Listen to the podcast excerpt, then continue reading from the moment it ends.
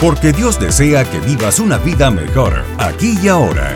Escuchas Evangelio Práctico con el pastor Ezequiel Rodríguez.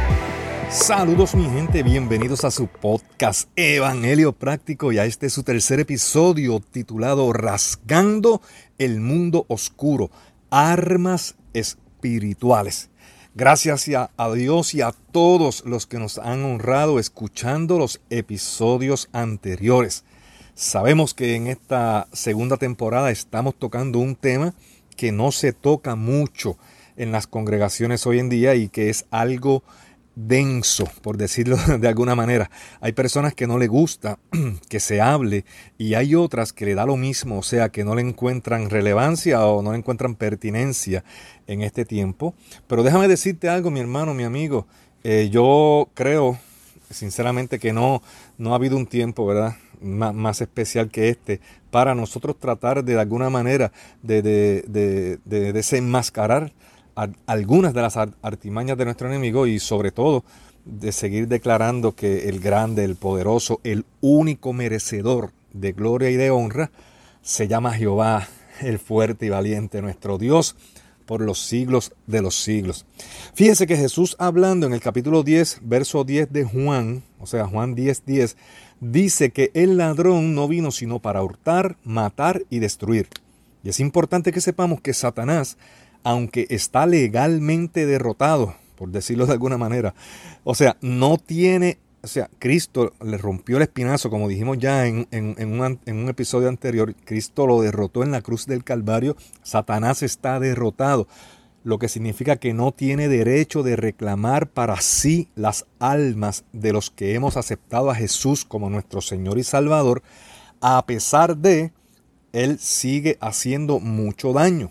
O sea, él sigue haciendo eso que Jesús dijo en Juan 10:10. 10. Él sigue matando, sigue hurtando y sigue destruyendo. Ese es su trabajo. Él trabaja 24 horas los 7 días de la semana, los 365 días del año, no, no toma vacaciones y no toma días por enfermedad. Ahora, de esa misma manera debemos destacar y enfatizar que nuestro Dios tampoco duerme, tampoco toma vacaciones, tampoco se enferma y siempre, siempre vela por nosotros, por su pueblo, constantemente, sin descansar. Ahora, ¿qué roba, qué mata y qué destruye Satanás? Bueno, Satanás no puede robar los dones que Dios te dio pero sí puedes robar el fruto o la cosecha de esos frutos del Espíritu en tu vida. Voy a dar un ejemplo. Satanás no puede arrebatarte la salvación de tu alma, pero sí puede arrebatarte, puede robarte el gozo de la salvación. Siempre Satanás va a tratar también de robar lo primero de nuestras vidas y que usemos lo primero en cualquier cosa. Cualquier cosa que no sea lo que tiene que usarse para Dios. Mira lo que dice Mateo capítulo 13, versos 3 al 8. Y les habló muchas cosas por parábolas, diciendo, He aquí, el sembrador salió a sembrar, y mientras sembraba, parte de la semilla cayó junto al camino, y vinieron las aves y la comieron. Parte cayó en pedregales donde no había mucha tierra, y brotó pronto, porque no tenía profundidad de tierra, pero salido el sol se quemó, y porque no tenía raíz se secó. Y parte cayó entre espinos, y los espinos crecieron y la ahogaron. Pero parte cayó en buena tierra y dio fruto, cual a ciento, cual a sesenta y cual a treinta por uno. El que tiene oídos para oír, oiga.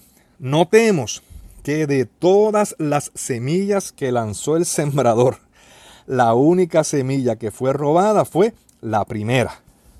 Ahora, ¿por qué no fue robada la segunda ni la tercera? Pastor, yo no había pensado en eso. ¿Por qué se robó? ¿Por qué fue robada la primera semilla? Porque la primera semilla es la que le pertenece a Dios, porque todo lo primero le pertenece a Dios. Y siempre el enemigo va a tratar de robarse lo primero. Recuerde que en la primera temporada de este podcast estuvimos hablando sobre los principios del reino y decíamos particularmente en el principio del primero que todo lo primero le corresponde a Dios y que lo primero santifica el resto. Por eso es que el enemigo siempre va a querer robar lo primero en tu vida. Ese primer 10% de tu salario o de tu ganancia. O sea, que no des el diezmo, tu primer tiempo del día, tu primer pensamiento, siempre, siempre Satanás va a atacar lo primero. ¿Por qué? Porque cuando usas tu primero en cualquier otra cosa y no se, la no se la das a su dueño, o sea, a Dios, estás cortando de ti las bendiciones que vienen cuando cumplimos con ese bendito principio del primero. Y a Satanás le conviene definitivamente que los hijos de Dios no disfrutemos las bendiciones que nos corresponden como hijos. Y que siendo herederos de Dios, usted y yo siendo herederos de Dios, vivamos como mendigos en todos los ámbitos y en todas las áreas de nuestras vidas. Esa, mi, esa, mi hermano, mi amigo, mi pana, esa es la obra del enemigo. El enemigo nunca podrá detener la iglesia de Cristo en la tierra pero va a tratar de impedir su avance, su influencia y su crecimiento. El enemigo mata tu esperanza. Mira en Ezequiel capítulo 37, verso 11. Verso 11. Me dijo luego, hijo de hombre, todos esos huesos son la casa de Israel. He aquí, ellos dicen, nuestros huesos se secaron y pereció nuestra esperanza y somos del todo destruidos. Mire esto, si Sata logra matar nuestra esperanza, eso anula nuestra fe y dejamos de agradar a Dios. Porque sin fe es imposible agradar a Dios. Y dejamos de alcanzar también las cosas que Dios nos prometió y que las alcanzamos por medio de la fe. Sin esperanza no hay fe. No es posible porque la esperanza cree, mire, la esperanza cree que Dios puede hacer las cosas y la fe cree que Dios las está haciendo, que ya las cosas están sucediendo, que ya están pasando entonces Satanás siempre va a atacar nuestra esperanza y nuestra fe. Un cristiano sin fe y sin esperanza es como un fuego que no quema y agua que no moja. Vamos a hablar rápido, vamos, a meternos rápido en este asunto de las armas espirituales. Vamos a comenzar a decir algunas armas, no las vamos a mencionar todas. Primero la alabanza. La alabanza, mi hermano, es un arma poderosa, un arma formidable contra las murallas que levanta el enemigo en nuestras mentes, contra las barreras, contra los argumentos que se levantan eh, en nuestras mentes para obedecer a Dios en nuestras vidas. Esto me hace recordar eh, el pasaje en, Josué capítulo 6, precisamente que habla sobre la gran conquista, ¿verdad? La conquista que tuvo el pueblo de Dios sobre la, la ciudad de Jericó. Dice en Josué capítulo 6, verso 20, que cuando el pueblo de Dios gritó y se formó un revolú y se formó una algarabía y el pueblo comenzó a levantar su voz y adorar y alabar, hubo un gran vocerío y las murallas de Jericó cayeron. Y déjame decirte, hay muros de tristeza en tu vida, hay muros de depresión. El, enemigo ha levantado probablemente muros de desesperanza, muros de coraje, muros de envidia, muros de odio, de rencor, que el enemigo pueda que haya levantado en tu mente, ante los cuales podemos y debemos contraatacar con el poder de la alabanza. La alabanza no es solo cantar los domingos en la celebración, eso es parte y es muy importante, no me malinterprete, pero cuando no estamos en la iglesia, cuando no estamos en la celebración, cuando estamos solos en nuestras casas, en nuestros trabajos, en la universidad, en nuestras casas, con cuando estamos con nosotros mismos, ¿ah? y viene ese pensamiento, ese, pensamiento de derrota, de, abandono, de rechazo. Es ahí cuando debemos comenzar entonces a alabar el nombre de Dios, a declarar su grandeza, su poderío, a declarar que Dios es bueno, inmensamente bueno, eternamente bueno. Cuando me despiden del trabajo, gloria a Dios. Cuando me dan un diagnóstico comprometido, gloria a Dios. Cuando me chocan el auto, gloria a Dios. Cuando me abandona el esposo o la esposa, es ahí el mejor momento para alabar a Dios a voz en cuello, Pastor, eso decirlo es bien fácil. créeme que sí, porque yo he vivido gran parte de lo que te estoy diciendo. La alabanza no siempre responde a la lógica, pero es el alma exaltando el nombre de Dios ante cualquier evento que parece contrario. La alabanza derriba murallas. Próxima arma, la palabra de Dios.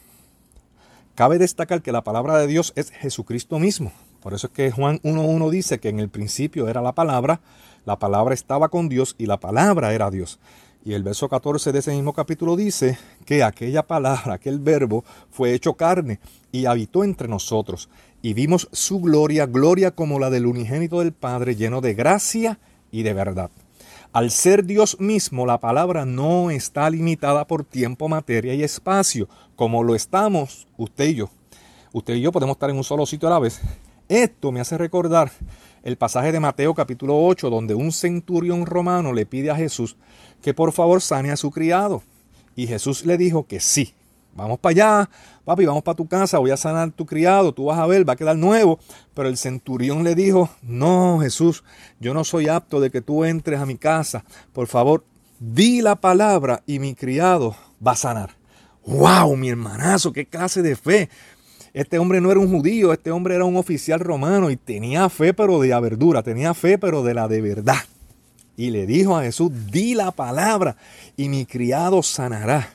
Y definitivamente, de acuerdo a su fe, fue hecho. Inmediatamente que Jesús pronunció la palabra de sanidad, el criado fue sano a la distancia, a la soltar. Eso también es para ti y también es para mí. A ti que me escuchas, nosotros también podemos y debemos hablar la palabra de sanidad, de restauración, de transformación. Debemos derribar y de plantar, cancelar, hacer retroceder fuerzas de oscuridad, levantar el ánimo de que renazca la esperanza, de que renazca la fe, de que Dios está en control, de que el mundo no se le ha salido de las manos, de que todavía Dios gobierna, todavía Dios reina por encima de todos los poderes de oscuridad que puedan parecer que avanzan en esta tierra. ¡Wow! Poderoso. Próxima arma, el nombre de Jesús. No hay otro nombre, mi hermano. Mira, escúchame, no hay otro nombre más grande y más poderoso en todo el universo. Filipenses 2, 9 al 11 dice, por lo cual Dios también le exaltó hasta lo sumo y le dio un nombre que es sobre todo nombre, para que en el nombre de Jesús se doble toda rodilla, esa incluye la de los la de Satanás y sus demonios, de los que están en los cielos, en la tierra y debajo de la tierra, y toda lengua confiese que Jesucristo es el Señor para gloria de Dios el Padre.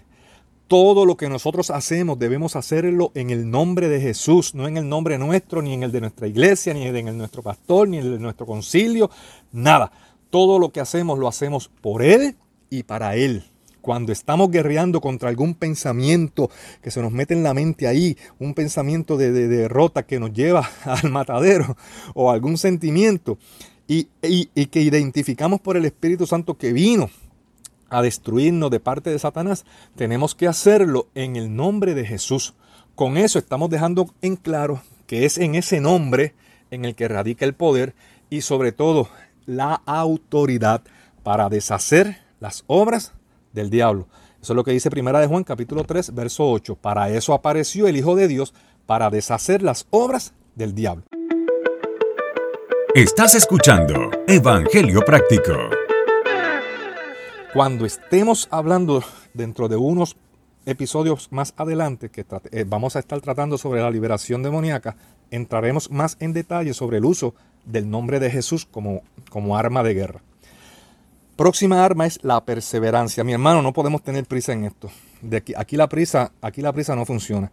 O sea, necesitamos ser constantes y necesitamos ser perseverantes. Hay cosas en el plano espiritual que no ocurren de ahora para ahora.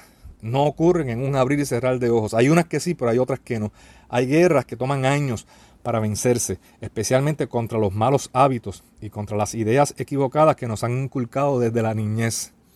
Hay procesos de liberación que toman cinco minutos y hay otros procesos que toman semanas y hasta meses. El apóstol Pablo nos exhorta en Colosenses 4.2, pastor, está dando muchas citas. Quédese tranquilito ahí. Nos exhorta a que perseveremos en la oración.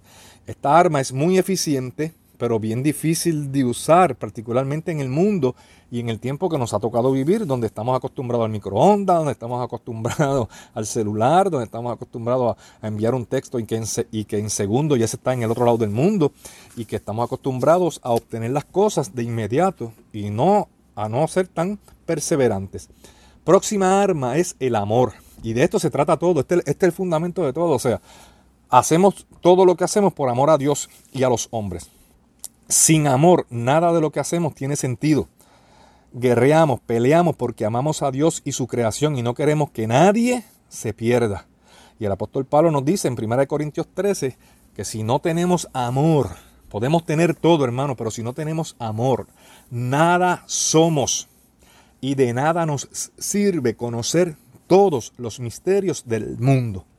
Próxima arma sería la armadura de Dios y para esto nos vamos a tener que mover a Efesios 6, 14 al 17. Estad pues firmes, ceñidos vuestros lomos con la verdad y vestidos con la coraza de justicia y calzados los pies con el apresto del Evangelio de la paz. Sobre todo tomad el escudo de la fe con que podáis apagar todos los dardos de fuego del maligno y tomad el yelmo de la salvación y la espada del Espíritu que es la palabra de Dios Ahí tenemos seis partes de la armadura y las seis partes protegen distintas partes del cuerpo y son para diferentes usos, pero las seis partes significan lo mismo. Las seis partes significan Jesús. O sea, cuando Pablo nos instruye a que nos vistamos con la armadura de Dios, nos está instruyendo a que nos vistamos de Jesús. Mire, vamos a hablar de cada una de las partes. Ceñidos los lomos con la verdad. ¿Quién dijo yo soy el camino, la verdad y la vida? Ah, nada más y nada menos que el grande Jesús la coraza de justicia. Somos justificados pues por la fe, tenemos paz para con Dios por medio de nuestro Señor Jesucristo. Calzado los pies con el apresto del Evangelio. ¿El Evangelio de quién? ¿De Buda? ¿De Hari Krishna? No, el Evangelio de Jesús, las buenas nuevas de Jesús. El escudo de la fe es la próxima parte. ¿Quién dice el escritor de los Hebreos en el capítulo 12, verso 2, que es el autor y el consumador de la fe? Puestos los ojos en quién? En Jesús el autor y el consumador de la fe. El yelmo de la salvación es la próxima parte. Pastor, ¿qué es eso de yelmo? el casco. El yelmo es el casco de la salvación. Así que la salvación por medio de quién? La salvación por medio de Jesús, porque de tal manera amó Dios al mundo que envió a Jesucristo a la tierra para que todo aquel que en él crea no se pierda, mas tenga vida eterna. Es la salvación por medio de Jesús. La espada del Espíritu esta es eh, la única arma de, nuestra armadura que es, es, ofensiva, la espada del Espíritu. Y la espada del Espíritu es la palabra de Dios. Ah, pastor, pero ahí dice que es la palabra de Dios, no dice que es Jesús. Bendito sea el Señor, bendito sea Jehová, mi hermanito. Si lo, lo dijimos ahorita, ¿qué dice Juan 1.14? Que a aquella palabra se hizo hombre y vino a vivir entre nosotros estaba lleno de amor inagotable y de fidelidad, y hemos visto su gloria, gloria como la del único Hijo del Padre. Entonces, la espada del Espíritu es la palabra de Dios y también significa Jesús. Las seis partes de la armadura de Dios significan Jesús. Y cuando nos vestimos de Jesús y salimos a la calle, cuando algún demonio nos ve, está viendo a Jesús. no está viendo a otro, está viendo a Jesús. Y ahí se les complica la existencia a estos espíritus de maldad. Próxima arma es la oración intercesora. Esta clase de oración, mi hermano, es especial. Esta, esta oración es el nivel más alto de oración. Aquí estamos poniéndonos en la brecha por otra persona. Es cuando yo clamo al Padre a favor de otra persona, ya sea por salud, por salvación, por, por cuidado o por cualquier otra razón. Es importante destacar que yo puedo orar por gente que vive en otras naciones, a grandes distancias. Y es tan eficiente como si orara por alguien que estuviera al lado mío, porque no soy yo, no es usted, nosotros no somos importantes en esta ecuación. Aquí lo importante y lo poderoso es lo que hablamos, lo que declaramos, lo que oramos por otra persona y en el nombre de quién lo hacemos y con cuánta fe lo hacemos. Efesios 6:18 dice que oremos en el Espíritu en todo momento y en toda ocasión. Entonces, atar y desatar, la próxima arma que vamos a estar destacando. Y atar y desatar, más que un arma de guerra en sí, es, es, como, es como una estrategia de guerra. Mateo 16, 19 dice, y a ti te daré las llaves del reino de los cielos, y todo lo que atares en la tierra será atado en los cielos, y todo lo que desatares en la tierra será desatado en los cielos. Dios nos ha dado el poder de atar y desatar. Ese poder, mi hermano, mi hermana, mi amigo, mi amiga, está en tu boca, está en nuestras palabras, está en lo que hablamos. ¿Qué atamos y qué desatamos, pastor? Bueno, vamos a empezar. Atamos lo que está sin atar y desatamos lo que está atado, pastor, pero me dejó igual. ¿Qué pasó? Tranquilo, Bobby, te explico ahora. Aquí debemos tener cuidado porque se han dicho muchas cosas relacionadas a este asunto, pero hay mucha desinformación.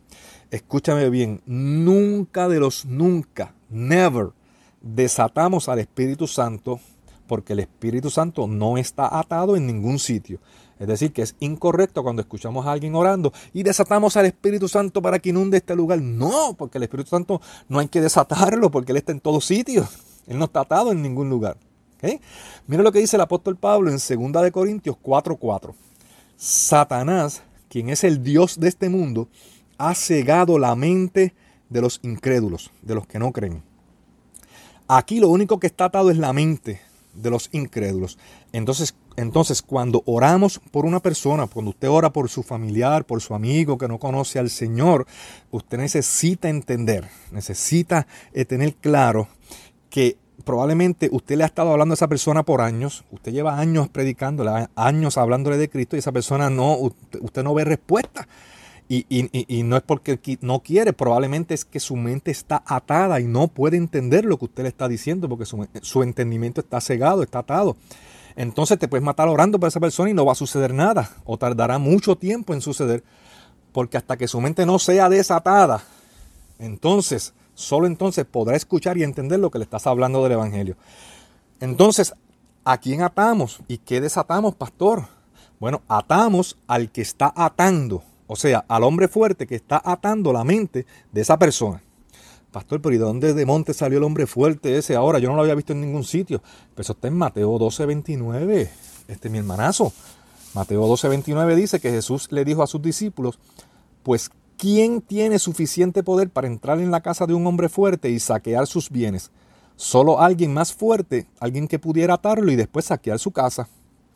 Hay un hombre fuerte que ata la mente de tu amigo o de tu familia o del que sea. Ese hombre fuerte puede ser un espíritu demoníaco, que en la mayoría de los casos así es, o puede ser una idea equivocada, arraigada en su mente, puede ser un trauma, puede ser un argumento, un complejo, un argumento diabólico. Por este medio de, estrategia de guerra, que está ligada a la oración intercesora, primero atamos al que está atando. Nunca, nunca, nunca trate de desatar la mente de, de, alguien que está atado si primero no ata al que está atando la mente. El orden es ato al que está atando y luego desato lo que está atado. ¿Cómo hago eso, pastor? ¿Cómo lo hago? Le voy a dar un ejemplo aquí práctico porque esto es evangelio práctico. Le voy a dar un ejemplo. Padre, en el nombre de Jesús, yo vengo a ti para interceder en favor de la vida de fulano de tal. Y usted dice el nombre, mencione el nombre de la persona por la que usted está orando. Padre, revélate a su vida y que él pueda encontrarse contigo en el nombre de Jesús. Y ahí usted está haciendo oración intercesora. Hasta ahora ha estado intercediendo por fulano de tal. Ahora, ¿cómo atamos y desatamos? Espíritu demoníaco que atas la mente de fulano de tal y vuelve y menciona el nombre. En el nombre de Jesús yo te ato a ti, yo quebranto tu poder, quebranto el poder que ejerces sobre él y desato la mente de fulano de tal y declaro que es libre para que le resplandezca la luz del Evangelio en su vida. En el nombre de Jesús. ¿Vio? ¿Vio cómo se hace? Esto es un ejemplo. Cuando atamos y desatamos, no le hablamos a Dios. A Dios le hablamos cuando estamos haciendo oración, cuando estamos orando, intercediendo. Pero cuando vamos a atar y a desatar, aquí no hablamos con Dios, aquí nos dirigimos directamente al espíritu demoníaco que está atando a la persona y lo atamos en el nombre de Jesús y desatamos su mente de igual manera. Es importante que recordemos que la palabra no está limitada por lo que podemos atar demonios y espíritus demoníacos y desatar mentes en otras naciones, en otros países. No importa lo lejos que estén y no tenemos que estar allí físicamente. Escúchame bien, papá. Dios no va a atar ni a desatar a nadie por ti ni por mí. Eso nos toca a nosotros. El poder para atar y desatar nos lo dieron a nosotros y es nuestra responsabilidad. Lo importante aquí, mis hermanos y amigos, es discernir por el Espíritu Santo. ¿Qué cosas nos están atando? ¿Qué cosas nos están atrasando? Cancelarlas y, darle poder legal al Espíritu Santo a que siga escudriñando nuestra mente, nuestro corazón y que sigamos creciendo en el conocimiento de Dios. Ciertamente Dios quiere, Dios anhela no solo que seamos salvos para vivir con Él siempre en el cielo, Él también quiere que seas libre para que puedas vivir aquí la vida que Él diseñó que vivieras aquí en la tierra y con la cual vas a engrandecer su nombre. Y recuerda, recuerda siempre que Dios quiere que vivas una vida mejor aquí y ahora. Gracias por escuchar este episodio de Evangelio Práctico. Te invitamos a que te suscribas para que recibas nuevos episodios del podcast. También déjanos tus comentarios en el encasillado y escríbenos a pastorezequiel.evangeliopráctico.com. Queremos escuchar tu opinión. Evangelio Práctico, el podcast.